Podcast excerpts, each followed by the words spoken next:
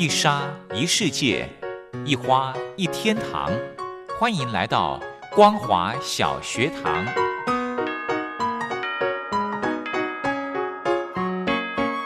让我们一起学习，一起分享。光华小学堂。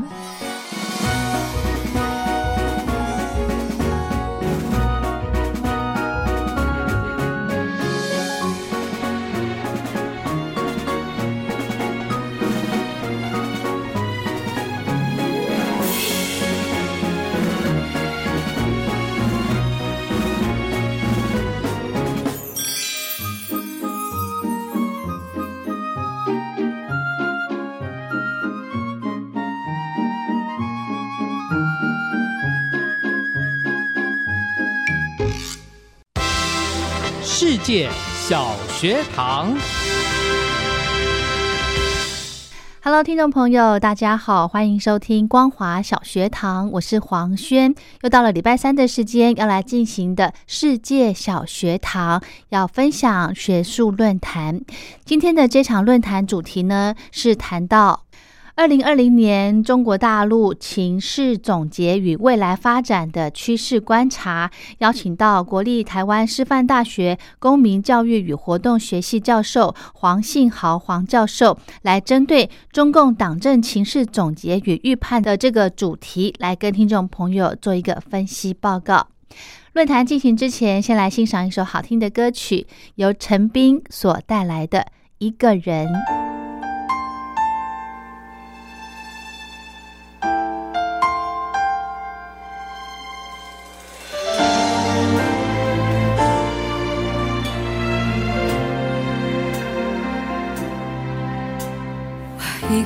喝酒，一个人踱步，一个人面对这世界的残酷。我把手插在兜里，握紧拳头，回想那无尽的夜空。无数过往的岁月，有温暖的跋涉，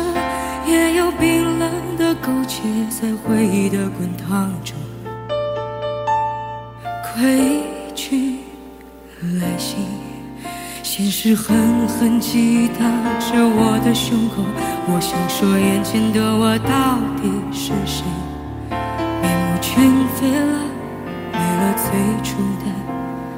样子了。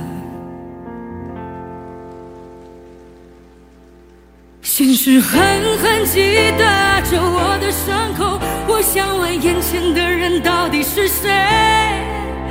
面目全非了，没了最初的样子。尽管看起来我很富有，于是我一个人喝酒，一个人唱歌，一个人面对着无聊的生活，一个人买来面具，假装着强悍，笑着跳进人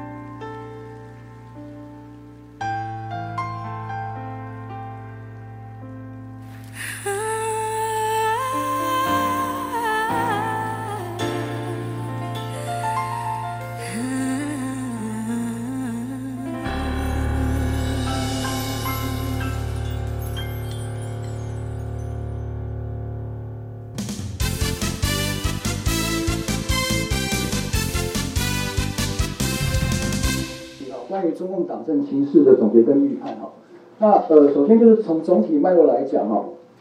那如同刚刚这个呃新年老师跟寇老师提到，就是整个这个二零二零年是非常呃不平顺的一年对中共来讲哦。那其实比较有趣的是说，大概在年初哦，美中贸易谈判其实有一些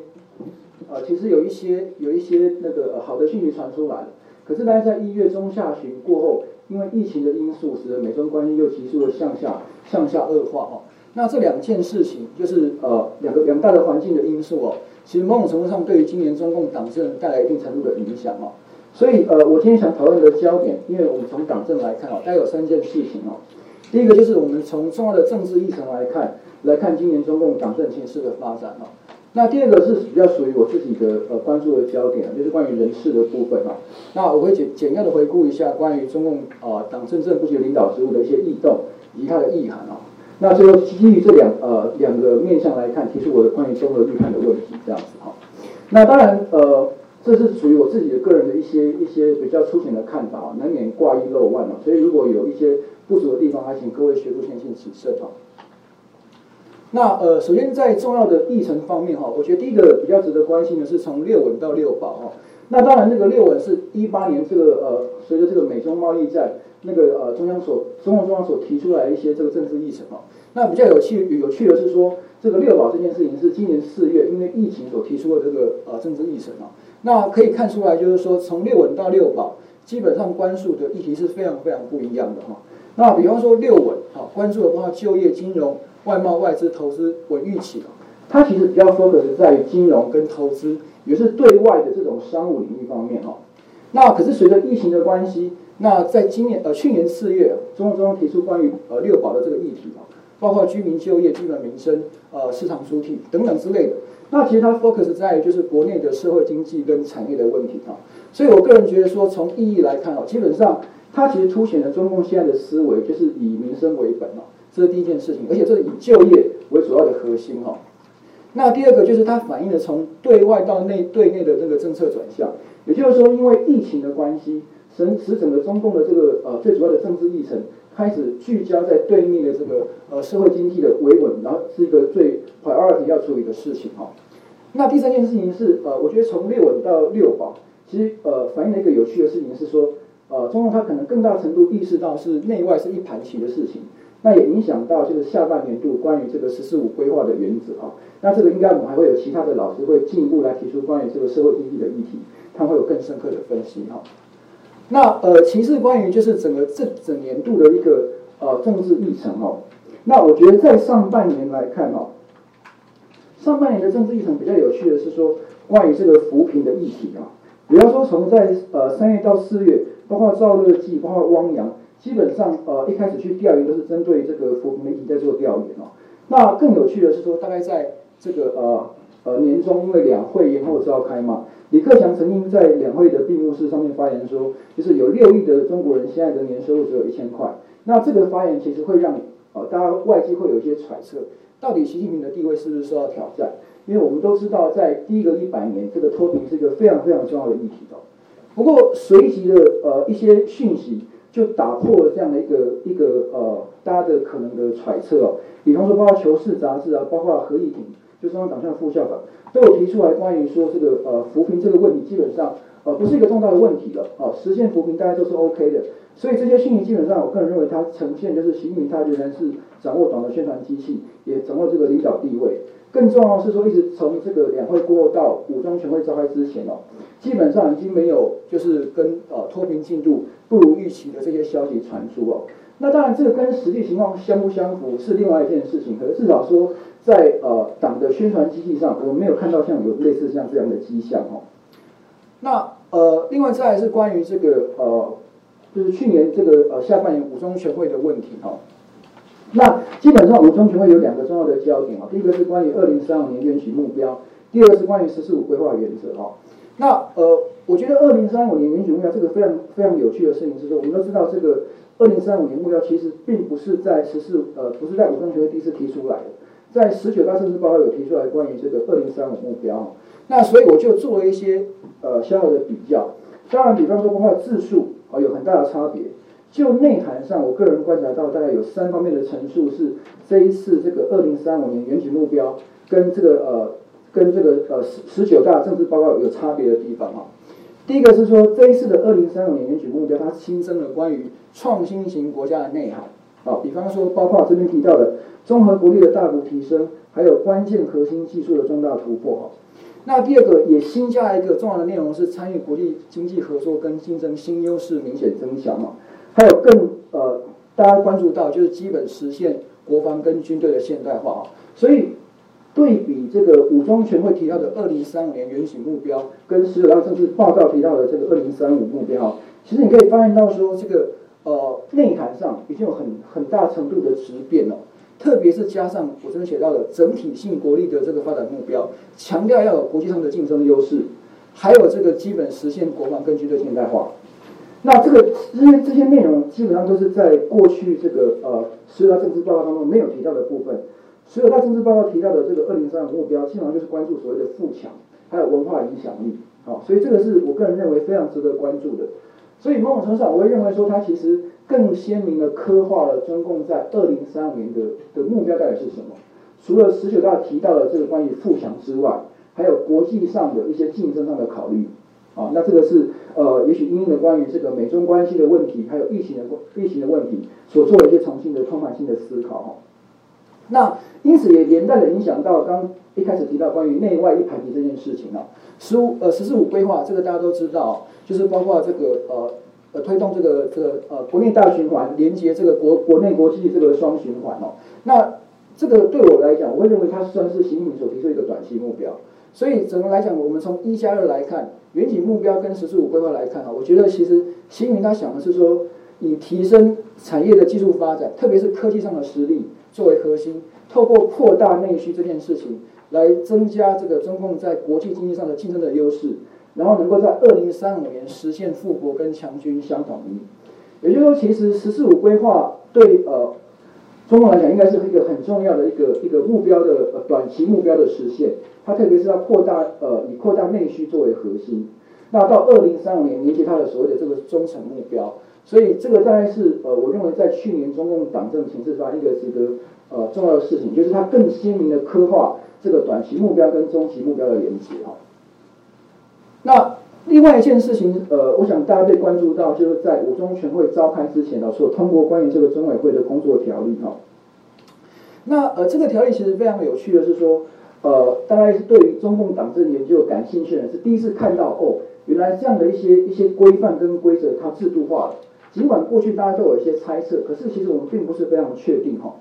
那呃，我我觉得对我来讲，它的最大的意义是说，我想大家都知道中共那个政治过程，大家都知道，他们一定会先有某种程度的试点啊，试验看可不可行，再来法制化，跟一般民主国家的，比如说依法行政这个概念，基本上是逻辑是相反哈。所以对我来讲，它其实呃，它的意意涵就是去把所谓的两个维护法制化。那这些内容啊，比如说包括设立若干的议事协调规则，负责这个顶层设计，还有听取各党政机关党组的工作和汇报，这个指的是常委会了哈。那总书记有权利去审定跟确定政治局会议跟常委会的一些议程等等。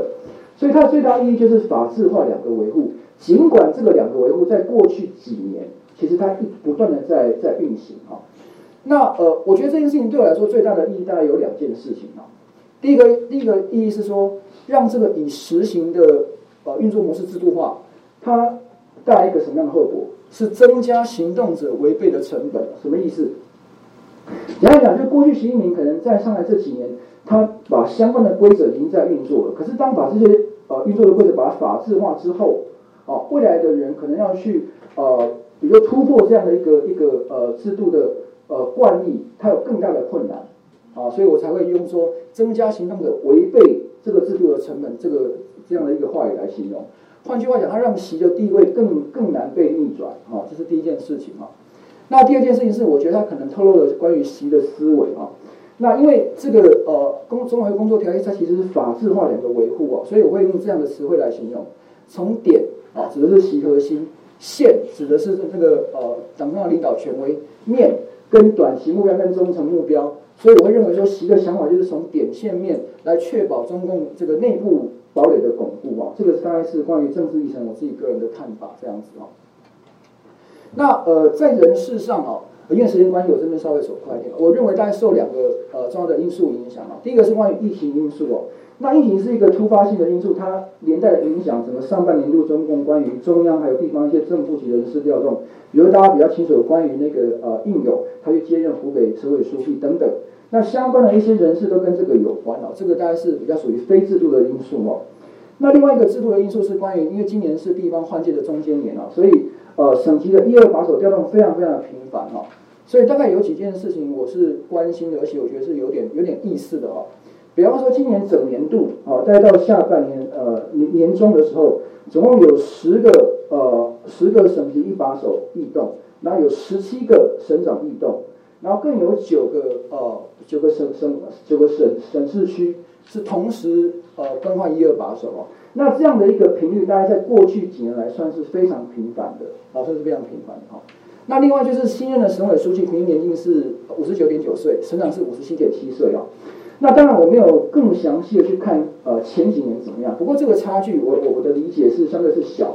的，啊，所以当然它它意涵呢就是说关于省级领导人的这个轮替，哦，就是从年龄来看会有一些问题，对以后来讲哈。那第三个是打破为年龄论哦，因为我们看到比方说像这个。呃，许达哲他去湖南，或者是阮成发去云南，他们分别是六十四跟六十三岁，那这个基本上年龄也是高的哦，所以这个呃，对于就是呃中共用人来讲，有有凸显关于这个呃年龄的这个考量，其实不是这么重要的哈。那最后两点是关于晋升的问题哦，整个下呃，大概从两会前后，我们看到就是关于这个呃七零后官员官员的晋升哦，大概在现在各省市区都有至少一个副省长或者这个。呃，这个呃，省委常委是七零后的，可是比较有趣的是什么呢？从年龄来看，他们现在也大多在四十五岁以上，就晋升副部级哦，所以他们其实并不算是晋升快的快的一群。可是如果说假设习近平他未来有第三任甚至第四任，那未来的接班人势必会在七零后这边出现啊，所以我觉得七零后的这个呃，这官员的晋升当然是也是未来值得关心的焦点啊。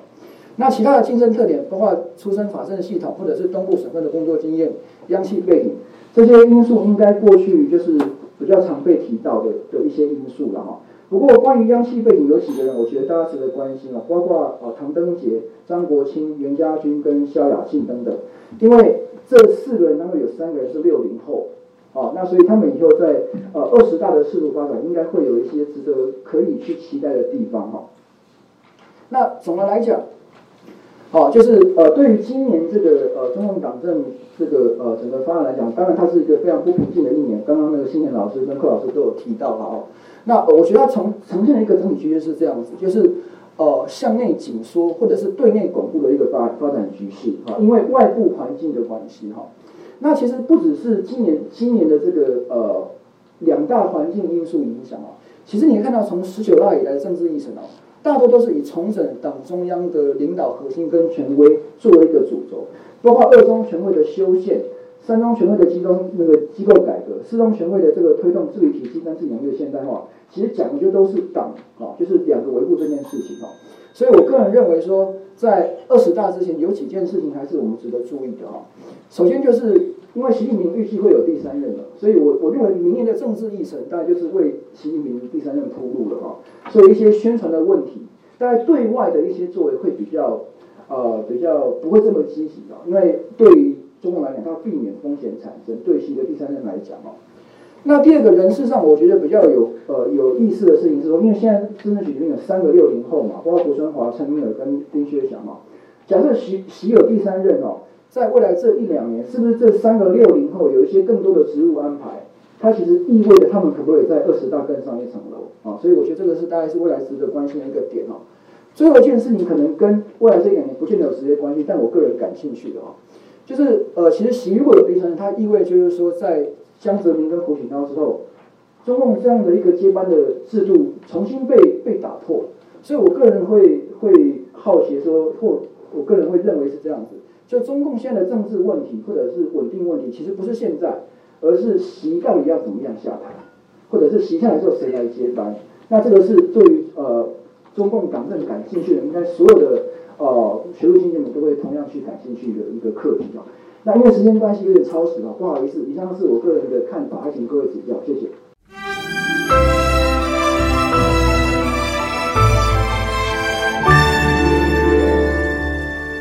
我在疫情下的生活。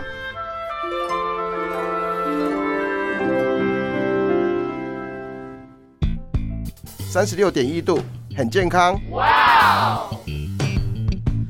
COVID-19 新冠肺炎在全球蔓延后，量体温成为日常，走到哪量到哪。还有啊，戴口罩也是生活必备，没戴口罩寸步难行。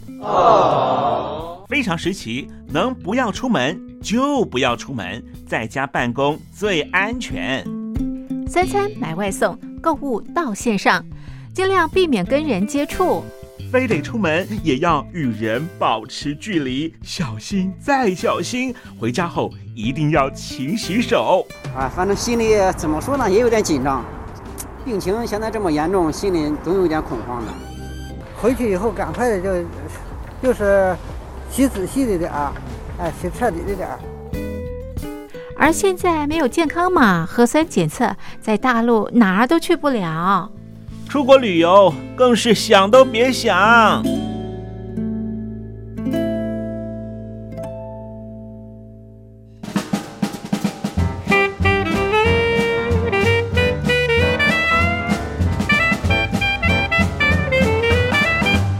COVID-19 新冠肺炎发展至今，你我的社交方式、饮食习惯、娱乐形态、工作模式都产生变化。你的生活因为 COVID-19 新冠肺炎又有什么样的改变呢？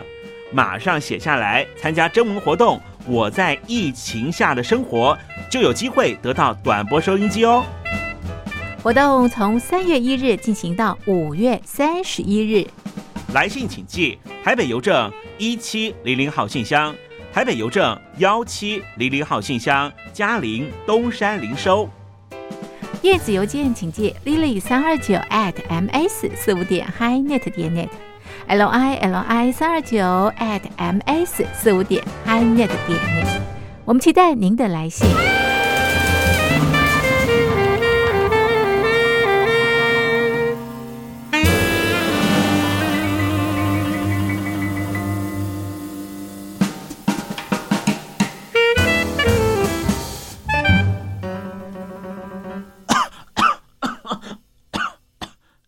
哎，别害怕，我我没有染病啊，我只是喉咙痒痒的。好的，我们呃黄信豪教授呢，针对二零二零年中共党政情势的发展，提出了综合性的一个预判。那如果听众朋友对节目内容有任何建议想法，非常欢迎您写信到台北北门邮局一七零零号信箱，或者是用电子邮件寄到 lily 三二九小老鼠 ms 四五点 hi net 点 net 给黄轩收。祝福您平安快乐。我们光华小学堂明天同一时间空中再会。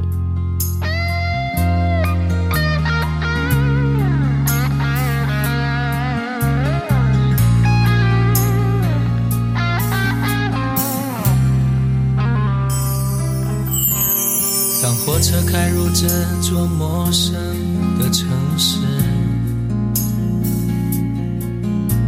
那是从来就没有见过的霓虹。我打开离别时你送我的信件，忽然感到无比的失眠。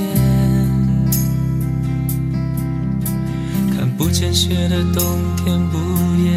的城市。见有人欢呼，有人在哭泣。早习惯穿梭充满诱惑的黑夜，但却无法忘记你的脸。有没有人曾告诉你，我很爱你？曾在你日记里哭泣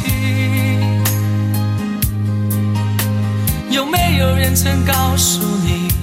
我很在意在意这座城市的距离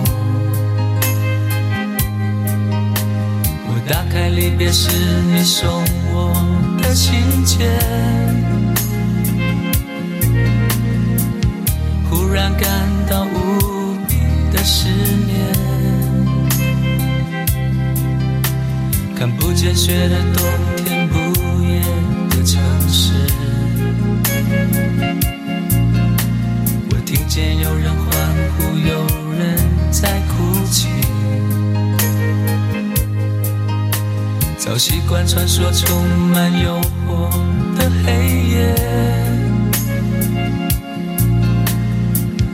但却无法忘记你的脸。有没有人曾告诉你我很爱你？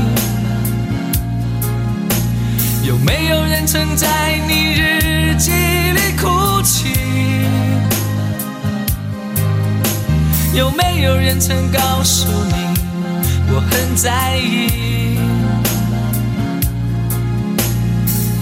在意这座城市的距离。有没有人曾告诉你我很爱你？有没有人曾在